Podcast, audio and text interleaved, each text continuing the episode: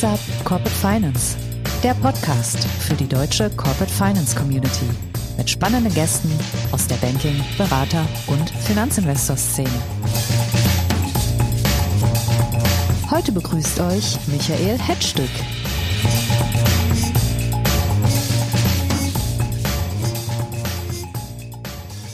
Hallo ihr alle da draußen, ich begrüße euch zu einer neuen Folge von WhatsApp Corporate Finance. Ich bin Michael Hettstück und ich bin heute euer Moderator. In den Jahren 2018 bis 2022 hat ja nicht nur der breite M&A-Markt geboomt, sondern auch das Geschäft mit Nachfolgedeals. In jedem Jahr wurden mehr Nachfolgen mit Hilfe von M&A gelöst und Private Equity konnte auf diesem Feld ordentlich Boden gut machen und viele Unternehmer von sich als neuem Eigentümer überzeugen. Viele Faktoren sprechen dafür, dass die Nachfolgewelle nur pausiert, aber nicht abebben wird. Der vielleicht wichtigste Grund, auch unter den Unternehmern in Deutschland befinden sich viele Babyboomer, die in den nächsten Jahren in Richtung Ruhestand streben werden. Andererseits gelten aber natürlich auch für Nachfolgedeals die aktuellen Transaktionshemmnisse, teure Finanzierung, gelähmte Finanzinvestoren, abwartende Strategen. Welche Faktoren dominieren im Moment und wie sind die Erholungsperspektiven für Nachfolgedeals? Das ist unser heutiges Thema und mein Gast ist Daniel Jürgenscheller, Partner und Geschäftsführer von Helpling. Hallo Daniel. Hallo Michael, vielen Dank für die Anmoderation. Ich freue mich hier zu sein und auf das Gespräch mit dir. Daniel, arbeitet ihr gerade an weniger Nachfolgedeals als in den vergangenen Jahren?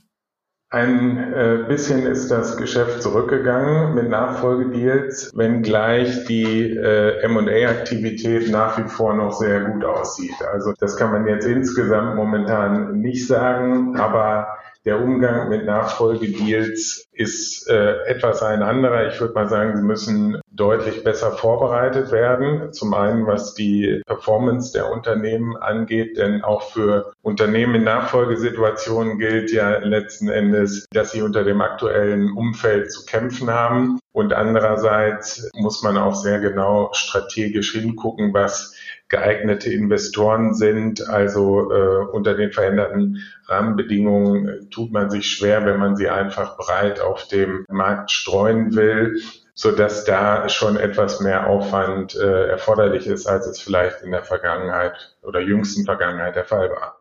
Da werden wir gleich noch ein bisschen vertieft drüber sprechen. Aber zuerst vielleicht nochmal zur M&A-Bestandsaufnahme. Dass ihr im Moment weniger Deals seht, liegt es eher daran, dass im Moment weniger Unternehmer verkaufen wollen oder daran, dass die Käufer nicht zugreifen wollen? Also die Käuferseite äh, zeigt nach wie vor ein großes Interesse. Wir haben einige Buy-Side-Transaktionen momentan äh, auf dem Tisch, sowohl aus dem internationalen Ausland, ähm, wo wir über unsere Netzwerkpartner tätig sind, als auch in Deutschland. Wir sehen immer mehr im Bereich jetzt auch der erneuerbaren Energien und äh, in, in neuen Anwendungen äh, rund um E-Mobilität im Automotive-Bereich. Da merkt man, wie das, äh, wie das Geschäft sozusagen den Trends folgt. Aber so klassisches Industriegeschäft, auch da wieder Automotive oder anlagenintensives Geschäft, energieintensives Geschäft, das ist definitiv nicht ganz so einfach in diesen Zeiten. Service und Software geht ebenfalls gut. Also da gibt es auch eine hohe Aktivität bei uns im Industriegeschäft. Da äh, muss man aber doch dann schon, wie gesagt, mehr Aufwand in die Vorbereitung investieren. Äh, wir hören aber aus dem Markt, dass auch bei interessanten Nachfolgetargets äh, das Current Trading, speziell Finanzinvestoren im Moment ein bisschen Bauchschmerzen bereitet, dass man doch bei vielen Mittelständlern schon äh, echte Bremsspuren in den Auftragsbüchern sieht durch die aktuelle Stagnation in unserer Wirtschaft und auch die Perspektiven für die nächsten ein, zwei Jahre sagen wir, eher unklar sind. Deckt sich das auch mit deinen Erlebnissen, dass ein und für sich gute Targets im Moment ein bisschen schwer marktgängig sind, einfach wegen der Unsicherheiten da draußen? Ja, die Perspektive nach vorne ist definitiv schwieriger geworden. Also in Bereichen wie dem Maschinenbau, dem Anlagenbau, da gibt es zum Teil schon äh, größere Auftragsstornierungen und Auftragsrückgänge. Ähm, Gleiches gilt für den Bau- und, und Bauzuliefererbereich, also alles, was so auch Gebäudeausrüstung äh, angeht, die eben auf äh, neue Baustellen äh, geliefert werden. Da hört man ja auch die entsprechenden Schlagzeilen aus den äh, Wirtschaftszeitschriften, ähm, wie eben momentan einfach auch große an, oder eine große Anzahl an Bauprojekten einfach pausiert wird, ähm, aufgrund der Unsicherheiten, die es da im Gesamtmarkt gibt. Jetzt gibt's hier eigentlich Instrumente dafür, die einfach schon seit Jahrzehnten und in vielen Flautephasen erprobt sind. Ähm, wenn man grundsätzlich mit dem Asset einverstanden ist und, und Lust darauf hat, aber das Current Trading ein bisschen ungewiss ist, dann gibt's Earnout-Strukturen oder ähnliches, ähm, dass man sich beim Preis treffen kann und äh, man Teil des Kaufpreises lässt man dann auf dem Tisch liegen und schaut, wie sich das entwickelt. Greifen diese Werkzeuge im aktuellen Umfeld auch oder ist es selbst mit diesen Werkzeugen im Moment schwer, Käufer und Verkäufer zusammenzubekommen? Nein, die Instrumente greifen, wenn man, glaube ich, ganz gut darlegen kann, dass äh, das Geschäftsmodell intakt ist und dass man auch vorweisen kann, dass, sage ich mal, die geplanten Initiativen beispielsweise beim Umsatz oder Maßnahmen im Bereich der, äh, der Kostenoptimierung in die Umsetzung gegangen äh, sind, dass man entsprechende Effekte sieht und halt möglichst viel Vertrauen auch schon ähm, erzeugen kann und am Ende dann darüber redet, über welche Zeiträume spricht man, mit welcher Größenordnung äh, ist zu rechnen oder aber, äh, wenn es darum geht, eine Übernahme zu organisieren oder eine, eine Nachfolge des äh, geschäftsführenden Gesellschafters oder vom geschäftsführenden Gesellschafter, über welche Zeiträume man dann redet, dann äh, ist das nach wie vor ein probates Mittel. Aber entscheidender ist ja eigentlich auf der Sell-Zeit zu prüfen, was kann man sozusagen noch auf die Verkäuferseite ziehen und wie kann man äh, das Unternehmen schon ertragsseitig, kostenseitig oder vom äh, Geschäftsmodell, wenn man noch ausreichend Zeit hat, so ausrichten und, und aufstellen, dass eben der Kaufpreis möglichst hoch ausfällt und ähm, ohne großartige Komponenten wie Earnout die Transaktion dann abgewickelt werden kann diese ähm, Extra-Runde, wie du sie beschreibst, äh, als probates Mittel, wenn man jetzt nicht zusammenkommt, die kann man ja nutzen, um ein Fitnessprogramm zu durchlaufen. Und, und vielleicht sogar auch eins, das jetzt nicht zehn Jahre in die Zukunft reicht, sondern eins, das vielleicht speziell darauf ausgerichtet ist, in den nächsten ein, zwei Jahren mehr Traktion und Transparenz zum Beispiel ins Auftragsbuch zu bekommen. Wird das oft gemacht, dass Firmen jetzt äh, einen Verkaufsprozess abbrechen, gerade mit dem Nachfolgethema, und dann die Zeit nutzen, um die Ecken abzuschleifen? Oder wird das einfach nur gepullt, liegen gelassen und ein, zwei Jahre später sieht man dieselbe Firma mit denselben Schwächen wieder am M&A-Markt?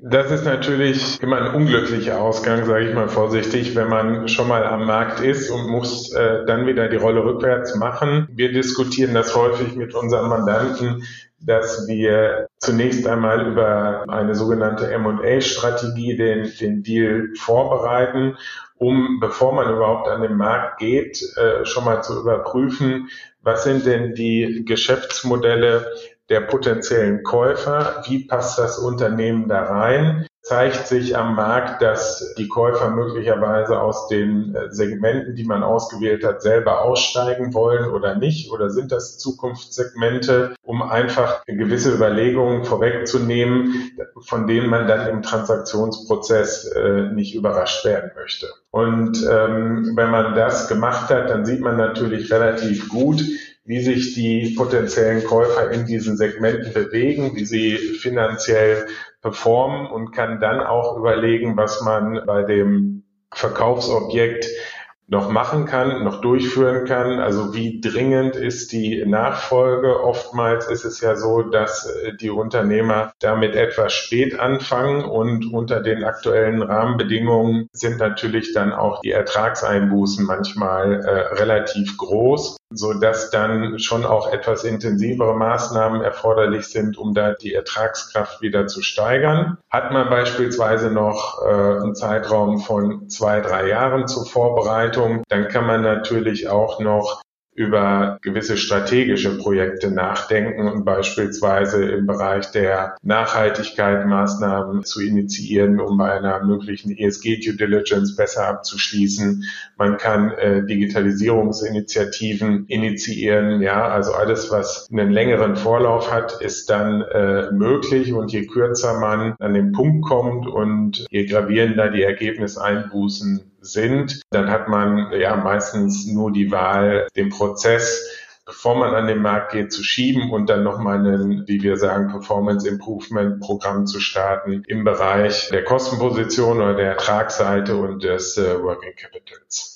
Familienunternehmen haben ja meistens auch das Merkmal, dass da oft relativ große Assets schon lange liegen, umfangreich Immobilienbesitz beispielsweise, den Konzern vielleicht vor fünf oder zehn Jahren schon mal äh, liquidiert hätte, vielleicht auch stille Reserven in der Bilanz sind, die durch die verschiedenen Bilanzierungsvorhaben jedem Käufer dann wirklich äh, sichtbar gemacht werden können. Ist das etwas, was man mit Sicht von sagen wir mal, sechs, zwölf Monaten äh, Ehrenrunde noch anpacken kann, damit vielleicht auch das Asset besser marktgängig ist? Ja, definitiv. Also der Punkt ist ja, dass auch insbesondere auf der Käuferseite natürlich durch die gestiegenen Zinsen sich die äh, Renditeerwartungen etwas verändert haben. Und insofern, ich habe es eingangs gesagt, natürlich Asset-Light-Geschäftsmodelle wie Software und Business Services nach wie vor gut laufen. Aber wenn man natürlich die Möglichkeit hat, auch bei Industrieunternehmen, da äh, entsprechende Assets von der Bilanz zu nehmen und sie somit äh, Asset-Leiter zu machen, oder aber auch beispielsweise noch gewisse äh, andere Positionen liquidieren kann, ja, also sei es im Lager, dass da noch was heruntergefahren werden kann oder man kann noch irgendwelche Ausschüttungen generieren, ja, für die für die Gesellschafter, also alles was relativ sicher zur Liquidität gemacht werden kann und wofür ein Käufer nicht unbedingt extra bezahlen würde. Das lohnt sich natürlich dann, das Ganze vor die Transaktion zu ziehen.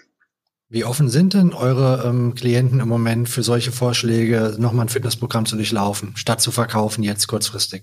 Das hängt davon ab, inwiefern äh, sie sich überzeugen lassen dass sie letzten Endes äh, Unternehmenswert in, in signifikanter Größenordnung liegen lassen. Ja, also ich hatte das konkret in zwei Fällen, wo die Unternehmer mit ihrem äh, Unternehmen, so wie es steht und liegt, wie man so schön sagt, auf den Markt gehen wollten. Aber nach einer Woche etwa einer tiefergehenden Analyse konnte man schon relativ schnell sehen, wo zumindest grob noch Potenzial liegt und mit dem Unternehmer dann diskutieren, was das am Ende des Tages ausmacht und in beiden Fällen haben die Unternehmer erstmal für sechs bis neun Monate Abstand genommen von der Transaktion, um diese zusätzlichen Vorbereitungen noch zu treffen. In einem Fall sogar sehr strategisch, um äh, hier einen strategischen Investor zu identifizieren, zu dem das Unternehmen perfekt gepasst hat. Das hat am Ende des Tages dann auch dazu geführt, dass Verwerfungen wie der äh, Kriegsbeginn in der Ukraine und diverse Zinssteigerungen im letzten Jahr äh, nicht dazu geführt haben, den Deal abzubrechen, weil es einfach strategisch sehr gut gepasst hat, obwohl der potenzielle Käufer immer mehr äh, sozusagen Argumente hätte finden können, sich vom Deal zurückzuziehen. Jetzt sprechen wir relativ rational über diese Themen und bei Konzernen, bei Equity ist das ja genau die Gesprächsebene. Jetzt sprechen wir hier über Familienunternehmer, die ihre Nachfolge regeln. Und jetzt kommt ein M&A oder Strategieberater wie du um die Ecke und sagt hier, wir kriegen das im Moment nicht verkauft oder nicht zu diesem Multiple, wir könnten dies, das, jenes noch machen. Also wirklich im Prinzip strategisch versuchen, die Braut hübsch zu machen. Findet ihr da einfach eine Gesprächsebene äh, oder gibt es ja oft auch ein Pushback, dass die Unternehmer sagen, was weiß ich, äh, sie möchten das nicht machen, sie sind kein, kein Roadshow-Clown, beziehungsweise wollen es jetzt verkaufen und wenn nicht richtiger Preis geboten wird, dann lässt man es halt und macht nochmal zehn Jahre weiter. Ja, die Gespräche sind natürlich nicht einfach. Das ist zugegebenermaßen so, weil die Unternehmer, und da gibt es eigentlich keinen Unterschied, ob es Familienunternehmer sind oder professionelle Investoren, die haben sich ja im Vorfeld äh, mit dem, mit dem Verkauf auseinandergesetzt, bevor auch Berater involviert worden sind. Und da gibt es natürlich manchmal auch Druckpunkte und externe Faktoren, also gerade wenn es auch um das Thema Erbfolge geht, wenn es um Steuerfragen geht, die da möglicherweise durch irgendwelche äh, Fristen am Ende des Tages drücken und man sozusagen auch gewisse externe Zwänge hat zu verkaufen, dann sind natürlich solche Gespräche nicht einfach. Ansonsten kann man die Unternehmer schon erstmal rational davon überzeugen, weil sie doch sehr oft ganz einfach an dem, an dem Lebenswerk hängen. Ja, wir haben auch Diskussionen, dass es nicht immer nur in erster Linie ums Finanzielle geht, sondern auch sozusagen ein Good Home für das Lebenswerk zu finden. Und das sind natürlich dann alles Argumente, die man diskutieren muss, die man würdigen muss. Aber es zieht doch schon einfach das, das Argument, wenn so ein Unternehmen erstmal über den Markt gegangen ist mit einer schlechten Performance und Investoren davon Abstand genommen haben, dass es dann gerade jetzt in diesen Zeiten sehr schwierig wird, die wieder zu reaktivieren. Ne, das war vor zwei, drei Jahren noch anders als das Finanzierungsumfeld noch ein etwas anderes war und der Anlagedruck dann auch größer gewesen ist bei den einzelnen Investoren. Da konnte man dann schon mal einfacher anklopfen, aber jetzt würde ich doch dann äh, eher davon abraten, sondern äh, lieber die Zeit investieren und hier Optimierungsprogramme zu fahren oder äh, an der Strategie noch zu arbeiten oder eben Dinge wie Digitalisierung und, und ESG, die auch ganz einfach jetzt bei den Investoren berücksichtigt werden, noch anzustoßen, um einfach das, äh, das Asset bestmöglich vorzubereiten. Die meisten Unternehmen haben eine emotionale Bindung zu ihrem Unternehmen und gerade in Phasen wie jetzt äh, heißt es ja oft, äh, da kann ich nicht von Bord gehen, da werde ich noch gebraucht, das wäre eine Art Fahnenflucht, wenn ich jetzt von Bord gehe. Erlebt ihr sowas auch, dass es gar nicht mal so sehr um den Preis geht, sondern dass äh, Unternehmer gerade in der jetzigen Phase aus einem sagen wir Loyalitätsgefühl oder wie auch immer ähm, den Verkauf auf die lange Bank schieben? Vom Unternehmer selber kann ich das nicht unbedingt bestätigen. Ich kann es aber von der Käuferseite bestätigen, dass da in den meisten Fällen, gerade in den Zeiten, ein gesteigertes Interesse da ist, den Unternehmer oder geschäftsführenden Gesellschafter noch länger ans Unternehmen zu binden für die Übergabe, insbesondere wenn er äh, oder sie noch aktiv ist in der Geschäftsführung und beispielsweise wesentliche Kunden betreut. Ja, dass man natürlich darüber Vorsorge treffen will, dass die Kundenbeziehung stabil bleibt, dass der Umsatz nach vorne raus stabil bleibt. Und ähm, so haben da die Investoren natürlich ein sehr, sehr starkes Interesse, den Unternehmer noch zu binden, sind auch bereit, äh, oftmals da noch Beteiligungen einzuräumen, entweder am Asset selbst oder an der äh, übernehmenden Gesellschaft oder dem äh, übernehmenden Konzern, um da einfach nochmal zusätzliche Anreize zu setzen. Und ähm, man muss auch sagen, ja, viele Unternehmer, die in der äh, Nachfolgesituation sind, sind eben körperlich und geistig äh, auch noch sehr vital, äh, um da, um da aktiv zu sein. Und da kann man eigentlich immer noch über einen äh, Zeitraum von zwei, drei Jahren reden, so dass auch eine geordnete Nachfolgersuche mit Headhuntern und so weiter dann vernünftig durchgeführt werden kann. Das klingt aber so, wenn ich es zusammenfasse, dass diejenigen, die zeitig den Nachfolgeprozess angestoßen haben und jetzt an den Markt gehen, mit der Möglichkeit, nochmal ein, zwei Jahre Fitnessprogramm zu machen oder nochmal ein, zwei Jahre dabei zu bleiben, dass die im Moment relativ wenig Schwierigkeiten haben, äh, Käufer zu finden, wenn es ein vernünftiges Asset ist. Aber diejenigen, die jetzt schon äh, fertig sind im Prinzip und, und die Nachfolge absolut überfällig ist, die nicht mehr dabei bleiben können, die aber auch vielleicht nicht die Möglichkeit haben, nochmal zwei Jahre Wertschöpfung zu machen, für die ist es im Moment echt schwierig. Die müssen verkaufen und finden aber wahrscheinlich keinen, keinen passenden Käufer im Moment. Ja, das erschwert ähm, alles die, die Transaktion am Ende oder die, die Absicherung der Transaktion nach vorne raus für den Käufer aus der, aus der Käuferperspektive. Und ähm, das ist natürlich auch ein Punkt bei äh, den Unternehmern, gerade wenn es sehr alt eingesessene Unternehmerpersönlichkeiten sind, denen das oft zu vermitteln, dass einfach bei einer Transaktion zwei Parteien dazugehören und äh, man auch einen Perspektivwechsel mal vornehmen sollte, bevor man an den Markt geht und wirklich reflektieren sollte, wie schaut möglicherweise jemand anders auf mein Unternehmen? Wie schaut jemand drauf, wenn ich als geschäftsführender Gesellschafter das Unternehmen verlasse und es gibt wirklich keine starke zweite Ebene oder eine zweite Ebene, die schon äh, lange in der Verantwortung ist? Wie sieht es mit der ganzen Führungsspanne aus? Ja, von mir als Gesellschafter auf die zweite Ebene und dann runter auf die dritte Ebene. Also ist das alles sehr zugeschnitten auf die Spitze oder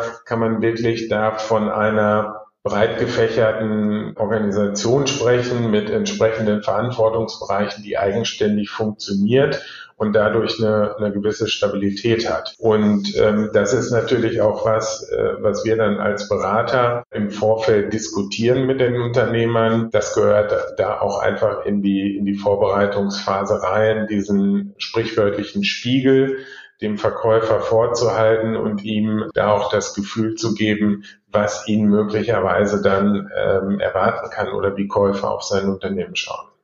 Sprechen wir mal über Private Equity, was immer dazu gehört, wenn man über Nachfolgen im deutschen Mittelstand spricht. Vor ein paar Wochen hatten wir hier einen sehr interessanten Podcast mit Marc Thierry, äh, dem Gründer der deutschen Private Equity DPE, der uns mal sehr genau erklärt hat, warum eigentlich Private Equity im Moment gehemmt ist und warum die meisten Fonds auch gar keine andere Wahl haben, als das Kapital zusammenzuhalten, wenige Transaktionen zu machen. Wie siehst du die am Nachfolgemarkt? Sind die überhaupt aktivierbar im Moment, auch wenn es ein gutes Asset ist?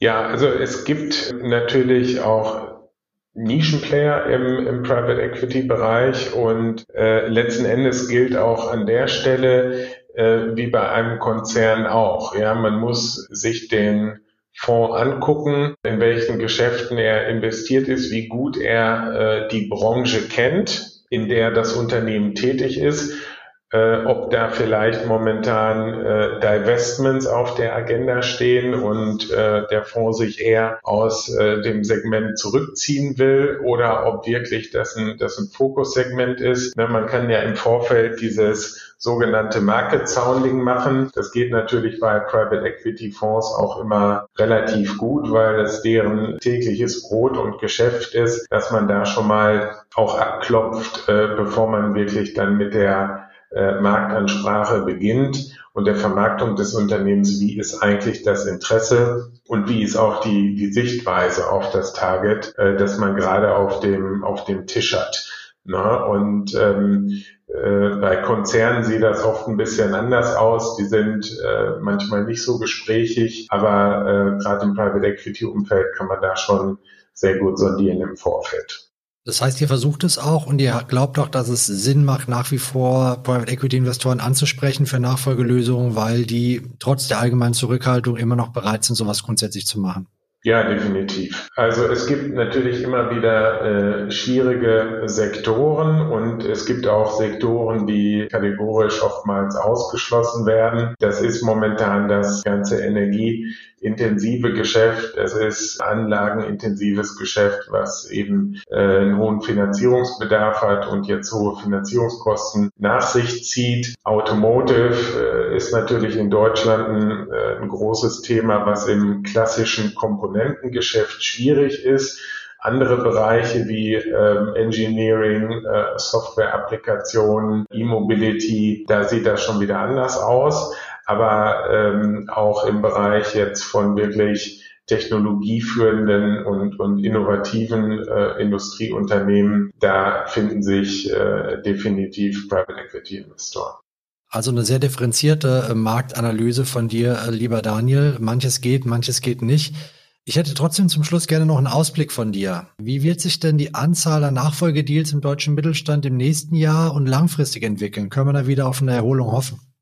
Ja, also grundsätzlich muss man ja sagen, das ist ja ein menschliches Thema oder ein menschlicher Trend. Ne? Du hast die Babyboomer angesprochen, die werden älter und äh, das lässt sich auch durch die Medizin heutzutage noch nicht äh, wesentlich zurückdrehen. Das heißt, äh, die, die Unternehmen und die Gesellschafter laufen auf den Punkt zu, dass sie irgendwann nicht mehr tätig sein können in der Rolle. Ne, mit zunehmendem Alter gibt es äh, zunehmende Krankheiten, es gibt andere Beschwerden etc. Und es gibt natürlich dann auch möglicherweise einfach den Punkt, dass die potenziellen Erben, die man in der, äh, in der eigenen Familie hat, auch nicht als Nachfolger fungieren wollen. Äh, denn wenn man sich da unterschiedlichste äh, Analysen anschaut, von der äh, KfW beispielsweise oder vom Institut für Mittelstandsforschung, dann sieht man schon, dass natürlich die familieninterne Nachfolge äh, oftmals favorisiert wird. Es ist gar nicht mal unbedingt die Nachfolge mit eigenen Mitarbeitern oder mit äh, eigenen Geschäftsführern,